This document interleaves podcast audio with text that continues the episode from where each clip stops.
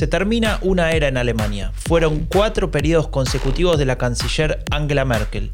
Es un final anunciado, planeado, programado, como muchas cosas en este país, pero también es un escenario inestable, polarizado, complejo, como otras cosas en este país también. Y sabes qué? Esta es una combinación genial, o al menos a Raúl Gil y a mí nos encanta porque nos permite hablar de una de las cosas que más nos divierte, la política.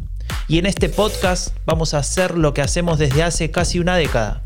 Hablar, analizar, discutir sobre política alemana, pero en español. Yo soy Franco de Ledone y esto es el fin de la era Merkel.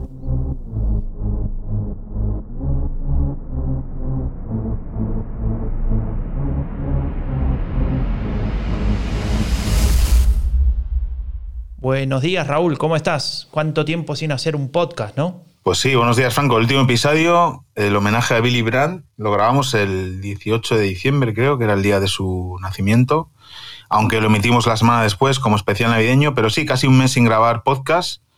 Y bueno, Qué vergüenza, un mes de vacaciones, ¿a quién se le ocurre? Ah, total en casa, además. sí, recordemos que acá en Alemania estamos en lockdown, ¿no? Total. Sí, bueno, podemos salir a hacer compras, esas cosas, pero no hay bares abiertos, así que tenemos que bebernos el vino en casa.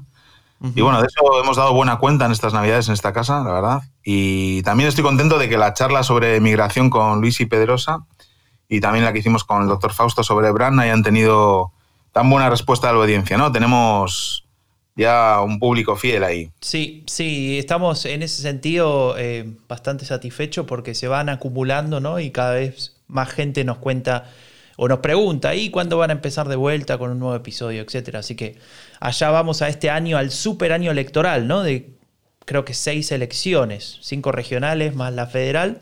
Y hoy tenemos una elección, pero que no es una, una elección clásica, ¿no, Raúl? ¿Qué tenemos hoy? Pues hoy tenemos, este fin de semana, conoceremos al sucesor de Angela Merkel. Bueno, en realidad hay que ser... Eh, Ahí te excediste, creo, ¿no? Sí, no es del todo así, ¿no? Pero nos gusta nos gusta el espectáculo ¿eh? y lo vais a ver, lo van a ver la, audiencia durante este episodio y marcándolo así es más atractivo, ¿no? Se, la CDU busca el sucesor de Angela Merkel o Alemania decide quién sucede a Merkel. Bueno, no, no es así. Lo que va a suceder es que la CDU, el partido que gobierna en Alemania con el SPD, el partido mayoritario en Alemania, celebra un congreso, por supuesto digital, no como los de AFD, que se juntaron todos en un sitio cerrado, para elegir al nuevo presidente del partido. Y decimos presidente porque solo hay candidatos hombres, ¿no? Claro, exactamente. Son, eh, son tres candidatos hombres. Eh, y es algo que, ustedes dirán, bueno, pero llamado, digamos, elige, un partido elige a su nuevo líder y punto. Pero tiene, digo, tiene importancia, ¿no? Primero porque el, eh, lo que se decida mañana, que, es el día de la votación, posiblemente tenga influencia sobre quién va a ser el candidato a canciller de este partido. Y además, por otra parte, no sé si ya lo dijiste, pero si lo dijiste lo repito, eh, Merkel lideraba el partido o lideró el partido entre el año 2000 y 2019. Y es la canciller desde el año 2005 y decidió por, por, por decisión propia, valga la redundancia, no ser más la canciller eh, o no ser más la candidata, mejor dicho, de su partido, con lo cual es efectivamente, como se llama este episodio, el fin de una era, pero también para este partido que va a tener que buscar un nuevo liderazgo. Y ese liderazgo eh, Merkel pretendió eh, en el año 2018, a fines de 2018, que lo, que lo lleve adelante una, persona en la que ella confiaba mucho, que era en, su momento la, jefa o la, presidenta de, la región de, de, Saarland, que se llama Annegret Kramp-Karrenbauer. Ella efectivamente ganó en, en, diciembre de 2018 el liderazgo del partido. Iba a ser teóricamente, bueno, la, la, que iba a suceder a Merkel y tuvo un pequeño problema. No sé si Raúl, vos te acordás de lo que pasó en Thüringen, ¿no? Bueno, obviamente me acuerdo porque la elección de, bueno, se votaba quién iba a ser el presidente de esta región, eh, gobernada entonces por, por Die por Bodo Ramelow. Y bueno, resulta que eh, la CDU y la ultraderecha de AfD apoyaron a un candidato del Partido Liberal que salió elegido. Eh, inmediatamente la dirección nacional de la CDU bueno, dijo que era un día, una jornada negra para la historia de Alemania, racionó, racionó rápidamente pidiendo nuevas elecciones y explicando que sus compañeros de Turingen no habían seguido las recomendaciones de la sede central, ¿no? De la, sede central aquí en Berlín. eso motivó la, renuncia de, AKK. Yo voy a optar por usar eh, la abreviatura porque soy capaz de nombre. Y desde entonces eh, la CDU está en una situación de transición ¿no? hacia este que se termina en este nuevo Congreso. Y decías que es la, se ve quién va a suceder, en este caso a, AKK, pero también a Merkel, porque vamos a ver eh, cómo influye la decisión del nuevo presidente del partido en quién será el candidato o candidata a canciller. Pero es que también se decide si, de alguna manera se rompe con la era de Merkel, ¿no? Porque de los candidatos que se presentan, que luego hablaremos de ellos, no todos eh, van a seguir una línea continuista con, o seguirían una línea continuista con Merkel, que le ha permitido a la CDU estar en las encuestas eh, por encima del 40%, en muchos casos eh, obtener resultados espectaculares y, bueno, yo me atrevo a decir, y lo hemos dicho varias veces, que si Merkel se volviera a presentar, volvería a ganar de calle. Tiene ahora mismo el 84% de popularidad después de 16 años gobernando, ¿no? Es una absoluta locura. O sea que hoy y mañana se decide en una, algo muy importante para Alemania, muy determinante, y que para toda Europa es mucho más determinante que las elecciones en Estados Unidos. O sea, las elecciones en Alemania eh, para Europa tiene mucha más importancia que lo, que pase al otro lado ¿no? del Atlántico. No, totalmente de acuerdo. Y, déjame agregar algo al proceso este que estabas marcando, ¿no? Cuando, cuando en diciembre de 2018 eh, AKK pasa a ser la jefa del partido y, bueno, efectivamente iba a ser la sucesora de Merkel, pasó lo que, lo que comentabas en, febrero y se decide armar un nuevo congreso del partido. Ella renuncia y dice que eh, va a dejarle el partido al que gane la, la siguiente elección interna y esa elección se estiró en el tiempo. Porque no sé si recuerdan, pero en marzo del año 2020 sucedió algo en el mundo eh, que fue justamente la pandemia de coronavirus. Eh, eso hizo que se pospusiera el Congreso del partido en reiteradas oportunidades iba a ser en, verano pasado, iba a ser después en octubre, después en noviembre. Incluso hasta alguno de los candidatos, que después cuando lo mencionemos voy a decir quién es, se quejó, decía que eso le jugaba en contra y que era una especie de conspiración de la gente del partido posponer el Congreso. Eh, cuando en Alemania se está muriendo de, a 500 personas por día, ya en noviembre, ¿no? Entonces, como ahí entraba a jugar mucho eh, eh, una situación ahí de, egoísmo y de, intrigas, ¿no? Y, ahí te empezás a dar cuenta que, el clima en la CDU no es el mejor, ¿no? Que, pone en juego a, estas tres personas. Desde luego, el clima no es el mejor y bueno, podemos empezar diciendo que, que Merch que es el candidato del que hablas, ya lo revelo, el que dijo que había una conspiración para retrasar eh, el Congreso porque él iba a ganar, perdió en 2018 contra AKK y también estaba Jen Span entonces en la terna de candidatos, o llega como favorito al Congreso, ¿no? Es el partido de las bases de la CDU, más conservadoras que su electorado, siempre ocurre así. En los partidos de derecha eh, las bases son más conservadoras que el electorado y en los partidos de izquierda ocurre lo mismo, ¿no? Son las son más de izquierdas que el electorado. Pero amigos y amigas, no votan las bases.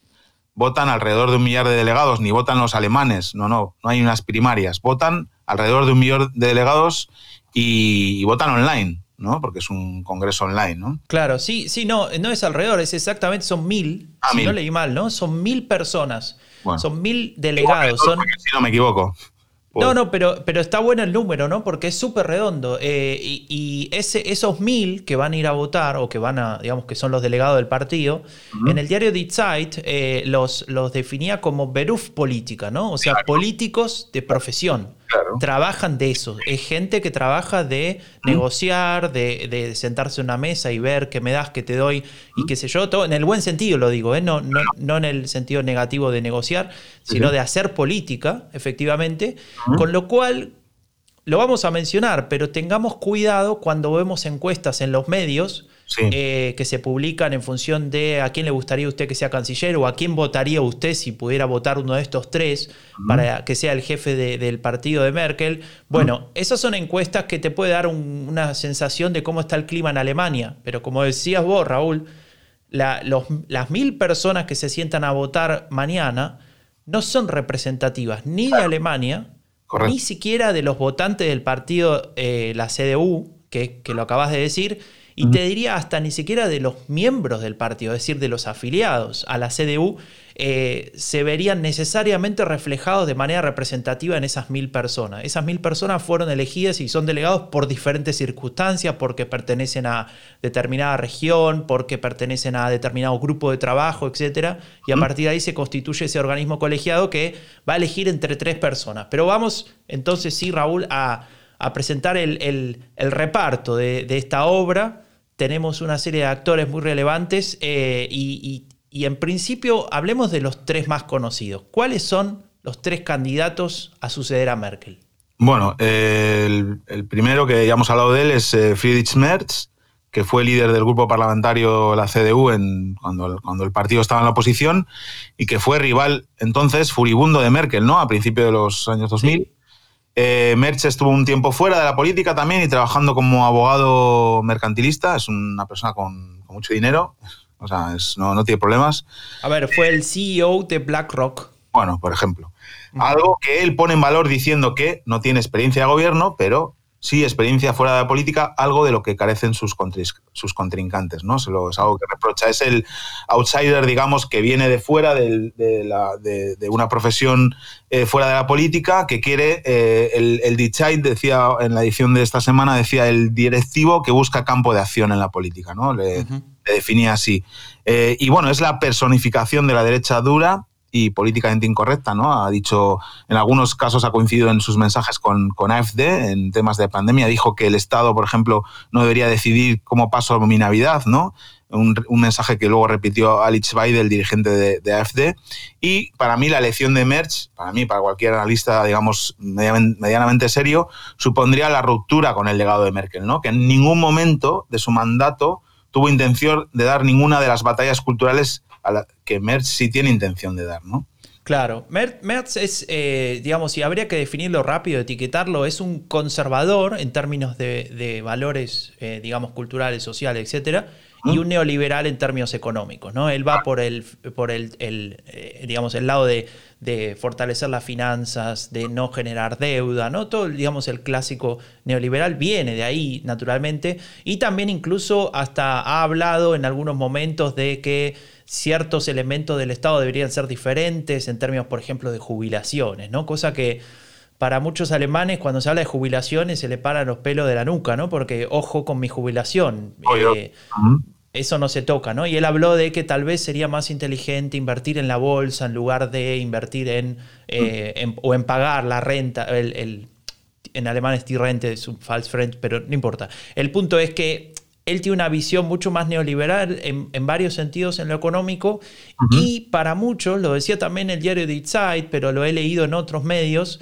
es alguien un poco impredecible. Es decir, mucha gente, más allá de todo esto que estamos marcando, que te puede dar una idea de hacia dónde va, iría un partido liderado por Friedrich Merz, mucha gente no sabe qué puede llegar a pasar si él es el jefe del partido. Porque realmente em, ha, tenido algunas declaraciones, como las que mencionabas, incluso adelantándose por la derecha AFT en algunas cosas, eh, que, hacen que, que, mucha gente dude, ¿no? Y simplemente para ubicarlo en, lo que sería la sociología política del partido, de la Unión Demócrata Cristiana, hay dos grandes grupos, ¿no? Como en todo partido, ¿no? Eh, y, esos dos grandes grupos, eh, se pueden encontrar algunos más, pero estos son los más importantes, está el, sector muy, conservador y el sector, si querés, más eh, demócrata cristiano barra social en el partido. Él representaría al primero, al más conservador, y justamente ese ese más conservador, es el que de alguna manera es crítico con Merkel,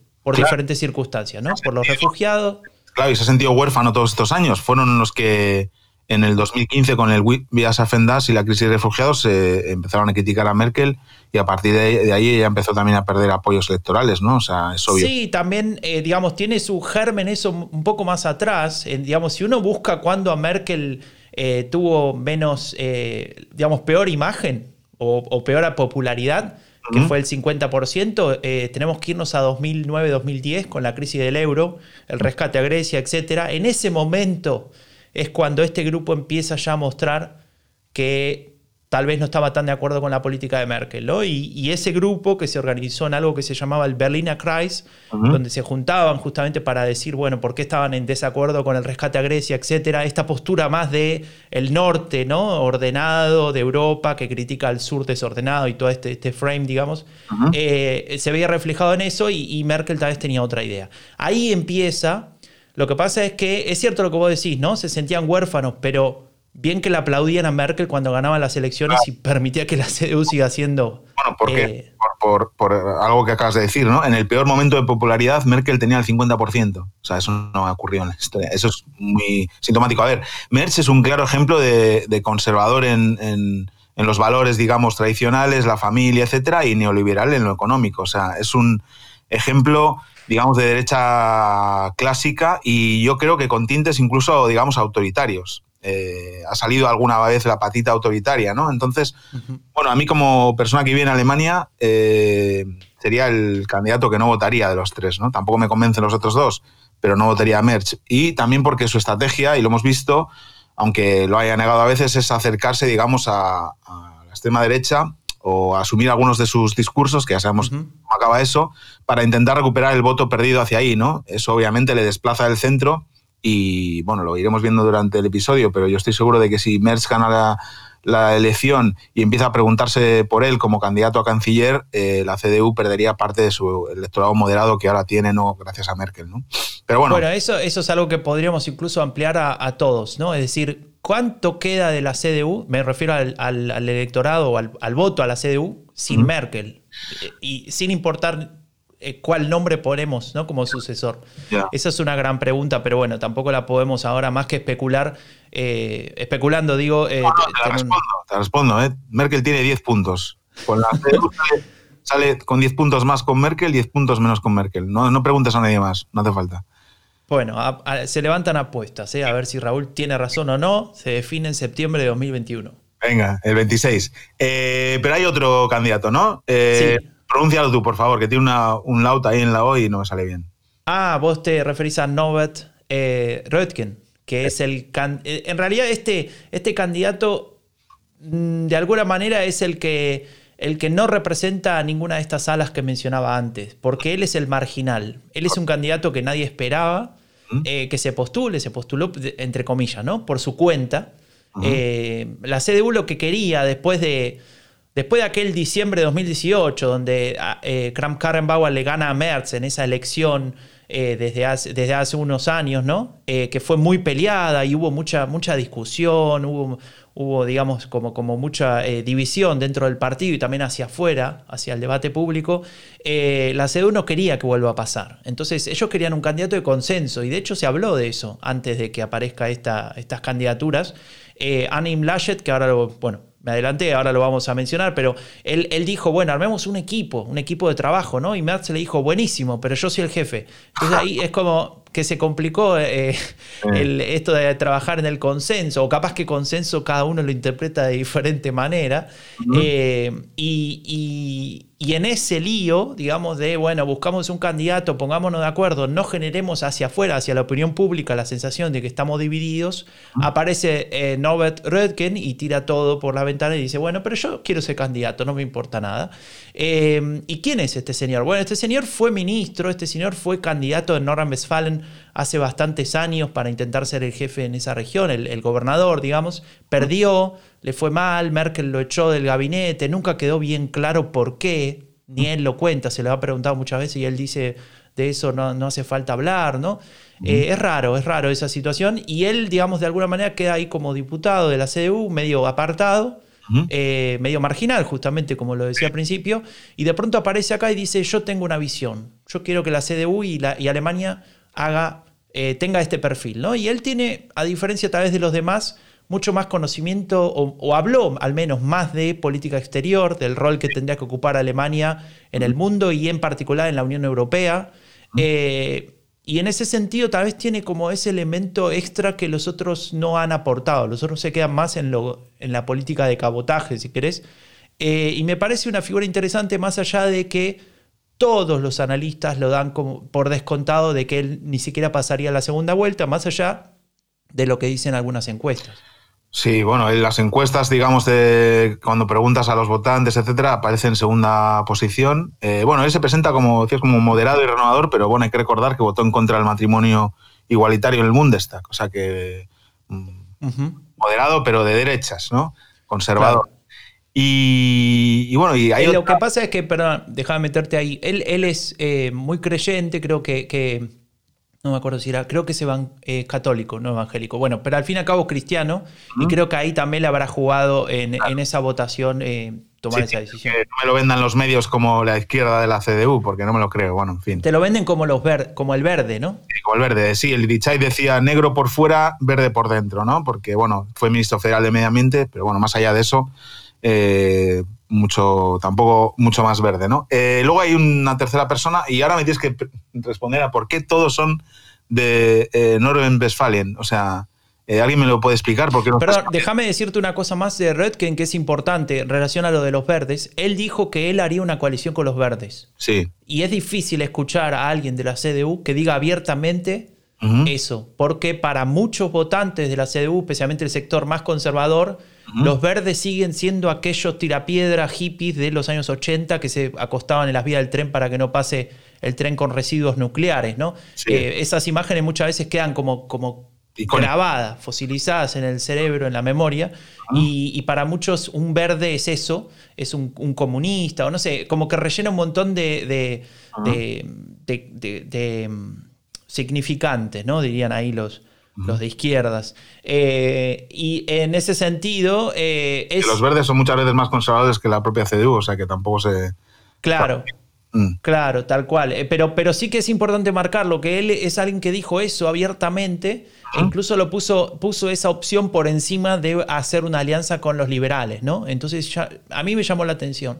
no significa que eso le dé más o menos posibilidades, a menos no lo veo así, pero, pero llama la atención que lo haya puesto en la discusión.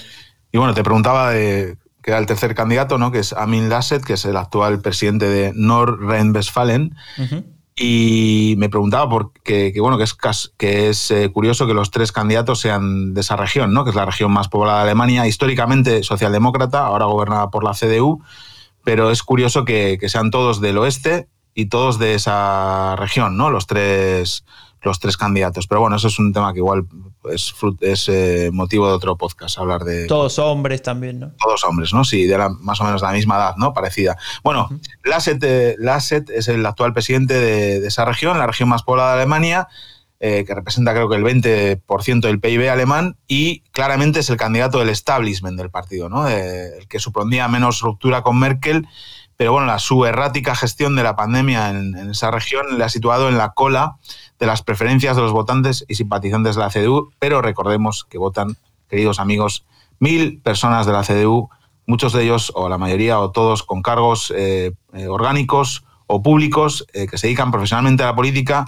y que lamento decir que además de, Alemania en la decisión en su decisión de voto va a estar muy presente con qué candidato les va a ir mejor a ellos personalmente. Y bueno, claro, ahí, ahí te quería preguntar, Raúl, porque vos tenés mucha más experiencia en, términos de congresos de partidos. No es, que, no es que fuiste mucho a los de la CDU, pero fuiste a los de otros, eh, en España, por ejemplo, y, tal vez, no sé, podés, para, para los que no sabemos tanto cómo funciona, por qué uno vota qué o cómo se mueven las influencias, ¿nos puedes contar un poco tu experiencia en eso? Sí, bueno, he estado en demasiados congresos, de, un partido, concretamente del Partido Socialista en España.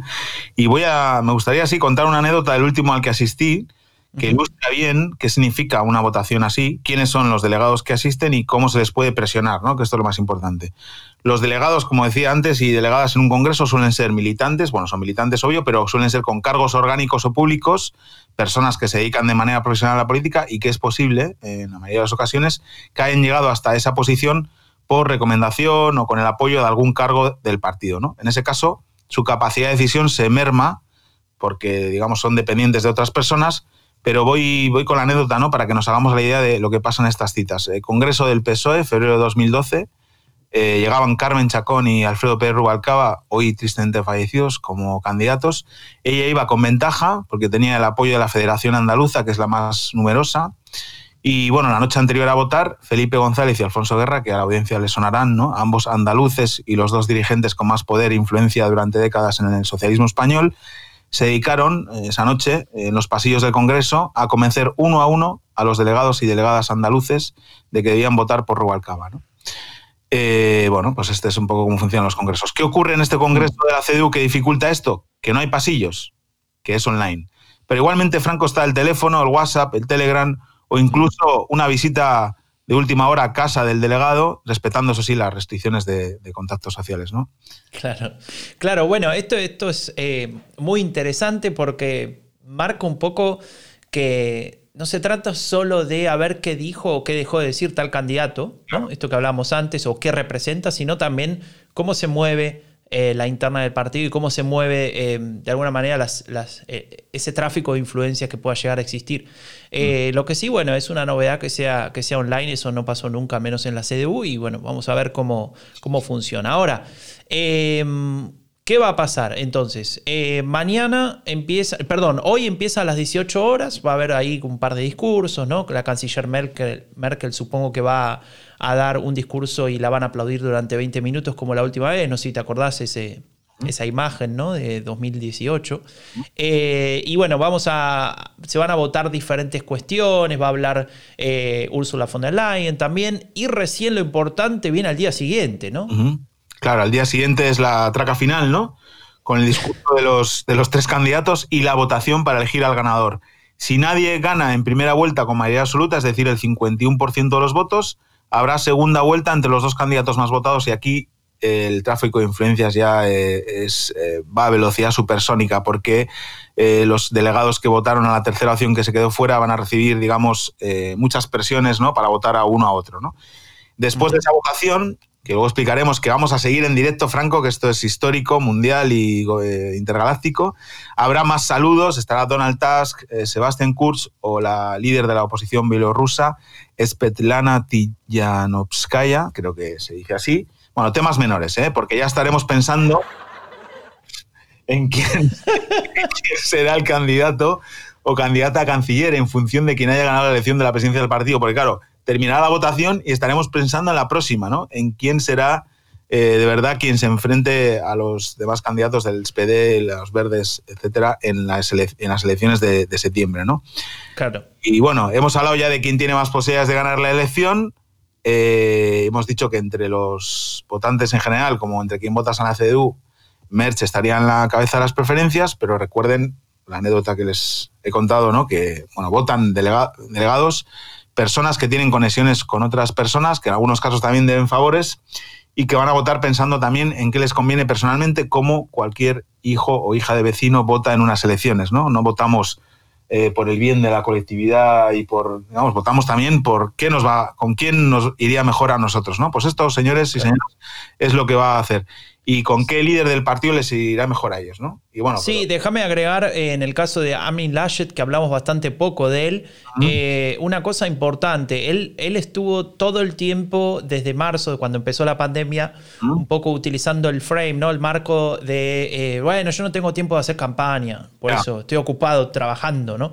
y en ese sentido, eh, él, de alguna manera no estaba haciendo esa campaña de ir buscando entre los miembros del partido el apoyo, ¿no? De los diferentes lugares, por ejemplo, en el este, en el oeste, etcétera, que están organizados y que tienen delegados, ¿no?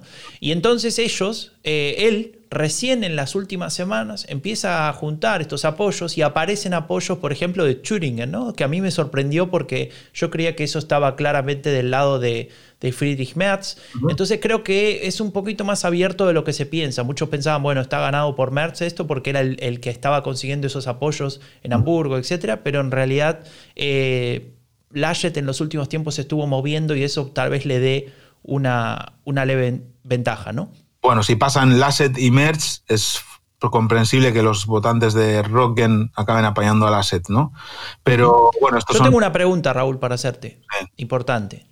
¿Vos qué pensás? Eh, podría ser una pregunta, te diría, hasta, hasta intergaláctica. Lo que pasa es que no sé qué hice con el ruidito de la helada, pero no sé, imagínenselo. Piri, piri, piri. Eh, Raúl, ¿con qué líder del partido pensás vos que nos iría mejor a todos? Bueno, es una buenísima pregunta. Con Merkel no, nos fue mal, ¿no? Eh, de hecho, como decíamos antes, el índice de aprobación sigue siendo el 84% después de casi 16 años en el poder y volvería a ganar si se presentase con su gran valor, que es el de dar seguridad y certidumbre, y en estos tiempos es lo que estamos necesitando, ¿no? Seguridad y certidumbre. Pero analicemos qué puede pasar eh, con el electorado clásico de la canciller si finalmente acaba imponiéndose quien aparece como favorito, que es Friedrich Merz. Recordemos que llegó a compartir mensaje con AFD al respecto de las restricciones navideñas, que después eh, se han demostrado no solo eran necesarias, sino seguramente insuficientes, ¿no? Ya se están planteando más restricciones, ¿no? Eh, pero bueno, también qué pasará con el voto de las mujeres, ¿no? claro, claro, porque hay Merkel, una de las cosas que, consiguió en, en, estos 15 años o 16 van a ser en el, poder, es eh, conseguir un voto muy importante de, de las mujeres, ¿no? En, líneas generales, digo. Eh, y eso es algo que ningún líder de la CDU había conseguido de manera tan potente como ella. Eh, también ha conseguido mucho más votos de, digamos, de lo que serían los migrantes, ¿no? Digamos, los alemanes con eh, ascendencia migrante eh, a partir de diferentes decisiones. No solamente el tema de eh, los refugiados en 2015, sino también decisiones previas, ¿no? Digamos, por ejemplo, eligiendo o, apoyando a, un presidente de, la, de, la, República como había sido Wolf, ¿no? En su momento. Pero más allá de, esos nombres propios, etcétera, está claro que Merkel logró algo que ningún otro líder en los últimos tiempos había podido conseguir eh, en, la, CDU particularmente, y es ampliar el centro, es decir, ocupar, mejor dicho, el centro. Quitarle a los socialdemócratas eh, ciertos eh, electores, ¿no? ciertas partes, digamos, de su electorado, como te decía, cierta porción de, las mujeres o de los migrantes, etc. y en ese sentido ha logrado establecer a su partido más que en la centro derecha, en el centro del espectro político. Esto significó que el SPD, creo que lo hemos nombrado en algún episodio, pierda la mitad de sus votos, si lo comparamos con el año 2002 eh, o, incluso 2005, que, que, sacan arriba del 30%. Ahora el SPD está luchando entre el 10 y el 15%, eh, y eso es un, eh, entre comillas, logro de Merkel que yo me pregunto y te pregunto, si para vos esto puede ser replicado o sostenido, al menos, por alguno de los tres candidatos que venimos hablando. Yo creo que no, obviamente esa ampliación de públicos hacia las mujeres, hacia segmentos, digamos, de, centro, incluso hasta de centro izquierda, de las personas con historia migratoria, de las personas, digamos, más, eh, bueno, con, una visión más abierta de, la sociedad, ninguno podría, desde luego, eh, Merch eh, el que menos, ¿no? Mi pronóstico es que una victoria de Merch en el Congreso se vería rápidamente reflejada en las encuestas de intención de voto,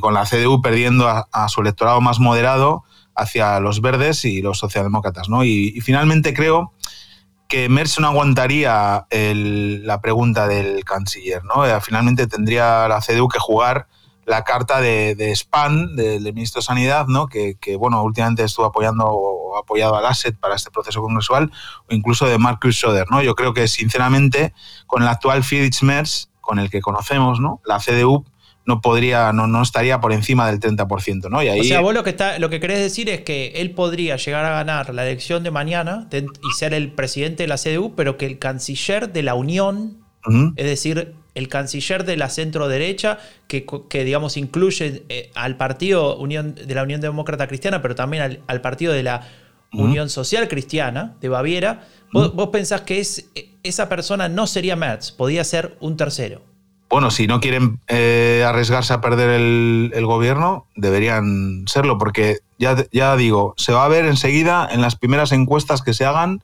ya cuando, porque ahora siguen haciendo encuestas y, la gente se imagina a Merkel, ¿no? Que está de canciller. La primera encuesta que pregunten con, una idea, con una imagen de, de, Merch como posible candidato a canciller, lo vamos a ver, ¿no? Eh, va a ser muy diferente a las que hay ahora y no sé si la CDU se puede permitir ir a las elecciones con, bueno, con una previsión de voto por debajo del, del 30%, con los verdes otra vez en los números seguramente previos a la, a la pandemia e incluso con el SPD subiendo dos o tres puntitos, ¿no? Vamos a ver si, si en algún momento pueden conseguirlo, ¿no? Entonces está la, la carta de Söder, que bueno, tú lo conoces bien porque es el presidente, el rey de, de, Baviera, de la región donde vives, ¿no? ¿Qué nos puedes decir de, Bueno, eh, a ver, eh, Söder, Markus Söder, es, eh, fue durante mucho tiempo ministro de Finanzas de Baviera, tenía un perfil muy alto, tan alto que lo llevó a pelearse con su propio jefe el, en su momento. ¿Cómo? Que mide un 80 por ahí, de, perfil. mide un 80, es muy grande, sí, sí, sí. De hecho, en algún momento lo he visto personalmente y es verdad, es, grande. Podría jugar al rugby tranquilamente. Eh, y él, él es un, eh, una persona que, tiene un perfil bastante alto, eh, logró imponerse y ser el, presidente de Baviera, digamos, en, desmedro de... José Hoffa, el actual ministro del Interior y ex jefe de la, de la CSU, que bueno, que ahora va muy pronto cuando pase esta, eh, cuando pase este, esta eh, legislatura va a pasar a, la historia eh, en términos políticos. pero han aprobado la Grun Rente y no tendrá problemas de, con la jubilación. Claro, claro, claro. está tranquilo. El punto es que Marcos Sura es una persona que de alguna manera se podría calificar como de alguien muy pragmático que intenta ajustar su, agenda, su, su discurso a diferentes circunstancias del contexto, del contexto de ese momento. Eh, si uno viaja en el tiempo hacia 2018, en la campaña que lo, que lo termina, digamos, dejando a él como, como jefe de Baviera, como presidente, eh, uno ve que tiene un discurso mucho más conservador, mucho más cercano a lo que estábamos hablando de Merz, eh, mucho más de derechas en, en, todo sentido de la palabra, en este, en este caso, incluso haciendo campaña con la cruz, ¿no? con el crucifijo, mejor dicho, diciendo esto eh, esta es nuestra religión y hay que luchar con, con, los extremistas, ¿no? etcétera, pero digamos con un frame muy de, muy de confrontación, ¿no? de, generar ese discurso parecido al de AFT, intentando evitar que se vayan sus votantes hacia ese partido, lo que logró fue que, bueno, termine reforzado la extrema derecha, como, como pasa siempre cuando la derecha copia el discurso de la extrema. Eh, y en ese sentido, eh, de alguna manera se da cuenta, entre comillas, se da cuenta también porque saca muchos votos el Partido Verde acá en Baviera y empieza a cambiar su imagen y se transforma eh, en alguien que eh, no tiene un discurso tan conservador, sino más de corte eh, ecológico, ¿no? donde, donde es importante cuidar la naturaleza, etc. De hecho, hasta cambian un poco el, estilo visual del partido. Hay mucho más verde que antes, que era siempre celeste, ahora hay verde y celeste. Y con lo de la pandemia, él mismo se significa como el gran líder, ¿no?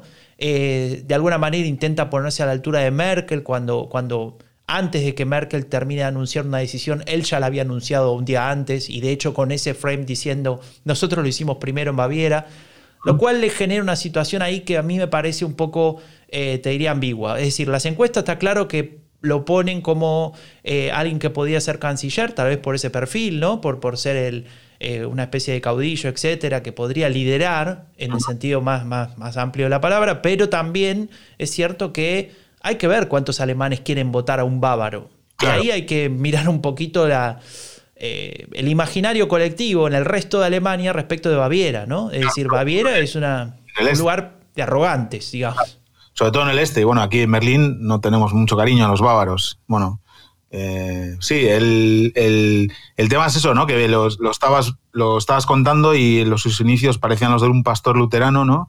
Y ahora también le da todo, ¿no? Al ecologismo y es el rey de la mascarilla. Y es verdad que ha tenido mucha presencia pública en toda Alemania porque estaba en todas las ruedas de prensa posteriores a los anuncios de la pandemia, ¿no? Ahí estaba compartiendo espacio con, con, Merkel, con el alcalde de, de Berlín, que bueno, no ha tenido el protagonismo que, tiene Söder porque tiene cero carisma. Y, sí, podría ser una opción. Y esto ya ocurrió, ¿no? Eh, alguna vez en la historia de, Alemania, que el candidato de la Unión no sea el del partido grande, sino del partido pequeño de Baviera, ¿no? Claro, claro, porque em, hubo otros momentos en la historia, dos en particular, de la República Federal Alemana, es decir, de 49 en adelante, donde la CSU, a ver, para dejarlo más claro, la Unión Demócrata Cristiana, la CDU, el partido de Merkel, existe en toda Alemania, menos en Baviera. Y la CSU, es decir, la Unión Social Cristiana, existe solo en Baviera y en ningún otro lugar de Alemania. Estos dos partidos, uno regional y el otro federal, se pusieron de acuerdo en algún momento hace muchos años y se unieron en una alianza que se llama La Unión y que de alguna manera trabajan en equipo, pero siguen siendo partidos independientes. ¿no? Entonces, en este sentido, eh, siempre el candidato a canciller ha sido alguien de la CDU, es decir, el partido más grande de los dos, con la excepción de dos momentos en la historia. Uno en el año 79, si no recuerdo mal, con, con Franz eh, Josef Strauss, que, que digamos, es candidato y casi gana la elección frente a Helmut Schmidt, del, Partido Socialdemócrata. Y luego en el año 2002, Edmund Stoiber eh, fue el segundo candidato de la CSU a canciller, que se enfrenta a Gerhard Schröder y pierde también, eh, no por mucho, es decir, siempre estuvieron muy cerca de lograrlo, pero nunca lo lograron. Y corresponde esta elección de un candidato de la CSU a canciller a momentos en los cuales la CDU pasaba una situación complicada, ¿no? de, tal vez de división, de, no estar de acuerdo, parecido a lo que pasa ahora. Y esto es lo que nos hace pensar que tal vez claro. podría llegar a ser un candidato. Em, luego, bueno, eh, además está decir que, que, luego esas dos candidaturas de alguien de la CSU, decir que mostraban ahí un partido regional por delante del federal, aparecieron liderazgos como el de Helmut Kohl o el de la propia Angela Merkel, que, de alguna manera mostraban luego una, hegemonía ¿no? de la centro derecha. Bueno, yo, si no es eh, Söder porque no se atreven a poner a un bávaro otra vez en, el cartel de, cabeza de cartel, vamos, eh, yo creo que, o creía ¿no? que Spam podría ser una opción. De hecho, el SPD en los últimos tiempos, que son socios en la gran coalición, lo han criticado últimamente porque estaba, estaba hoy está bastante arriba en las preferencias de los votantes, pero también es cierto que Alemania ya no es ese paraíso de la gestión del coronavirus que nos vendieron en verano y que ese paraíso que hizo también que el ministro de Sanidad se situara en segunda posición tras Merkel en la, en la simpatía de los ciudadanos alemanes. Así que, bueno, tenemos cinco nombres, todos hombres, todos masculinos, igual todos del oeste de Alemania. Todos del oeste de Alemania. Eh, igual de aquí a, septiembre aparece algún otro nombre. Yo en algún momento sugerí eh, el nombre de la presidenta de la comisión, Ursula von der Leyen, que después de poner en marcha el plan de recuperación europea decide volver a Alemania para salvar a la CDU del, desastre. ¿no? Bueno, eh, yo lo apuntaría. Vos siempre andás ahí tirando tiros al pichón. Claro, loco. teorías conspirativas, que a mí me encantan. Entonces, bueno, tendríamos Merz, el conservador neoliberal, Lasset, que sería el continuista merkeliano, ¿no? Rotke, que como has dicho sería el marginal, está Spahn, el tapado, y Söder, el bávaro, que es la solución externa, y von der Leyen, que la añado yo ahí como la salvadora de, desde Europa, ¿no? Eh, pero bueno, en fin. ¿Quién sabe? Se habló también del jefe de, la, de lo que sería el bloque parlamentario, o sea... No reconoce nadie al señor Franco. Claro, Brinkhaus se llama. Ralph Brinkhaus, es pelado y... Brinkhaus. muy serio, sí. No puedo votar a nadie que se llame Brinkhaus. bueno, eh, ese sería un poco el panorama. Entonces, eh, para resumir, se va a eh, elegir el jefe del partido, lo cual no necesariamente significa que, que sea el candidato al canciller, pero muy probablemente lo sea. Eh, y esto se va a decidir mañana. Eh, si están escuchando este podcast después del 15 de enero, todo lo que dije recién no tiene sentido, porque seguramente ya se decidió todo y ya lo saben, pero si lo escuchan hoy o mañana, tiene sentido. Y mañana, que se va a decidir esto a partir de las 9.30, vamos a estar eh, innovando para nosotros, personas de, eh, en mi caso, muchos menos de 40 años, en el caso de Raúl, muchos más, es algo eh, bastante raro, ¿no? Estar en Twitch, en esta red social donde vamos a... vamos a por ti, Ibai.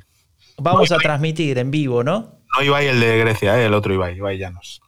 Claro, el amigo Ibai de Grecia, le mandamos un abrazo grande a, a Ibai. Y, bueno, eh, efectivamente, vamos a estar en Twitch. El canal se llama El fin de la era Merkel todo junto. Es decir, si entran a Twitch, buscan El fin de la era Merkel y ahí nos van a encontrar a partir de, si Dios quiere, las 9.30.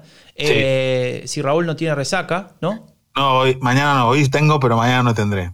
En fin, y, nada, eh, los esperamos ahí, vamos a estar mostrando alguna data, vamos a seguir la transmisión en vivo y obviamente les vamos a contar eh, quién ganó, porque como está todo en alemán, nadie va a entender, salvo que miren las imágenes y vea quién se puso contento de los tres. Claro, no, es eh, interesante que en Twitch pues, obviamente se pueden hacer comentarios, en la audiencia esperamos tener miles de, de seguidores en nuestra primera retransmisión. Yo estoy bastante emocionado ¿no? con tener un canal de televisión propia Y, quién sabe si de repente tenemos, eh, enganchamos a gente y podemos hacerlo más a menudo para seguir este año electoral, super año electoral en Alemania. Bueno, Raúl, entonces es hora de despedirnos con esta, este nuevo episodio en 2021 del fin de la era Merkel y los esperamos mañana, ¿no? Sí, mañana en nuestro canal de Twitch para seguir la votación del sucesor de Merkel. Y bueno, estaremos ahí para contarlo. Y un aviso, rechacen imitaciones en estos días en los que salen expertos y expertas sobre Merkel hasta debajo de las piedras. El mejor análisis en español sobre política alemana lo encuentran aquí en el fin de la era Merkel. Muy bien, después de este eh, autobombo, eh, les mandamos un abrazo. Gracias por estar ahí, gracias por el feedback, gracias por suscribirse en Spotify, en Apple Podcast y en cualquier plataforma de podcast. Estamos en todas. Cuídense mucho y nos vemos la próxima semana. El fin de la era Merkel es un podcast producido por Rombo Podcast y si quieres saber más sobre política alemana en español, visita eleccionesenalemania.com o seguinos en Twitter.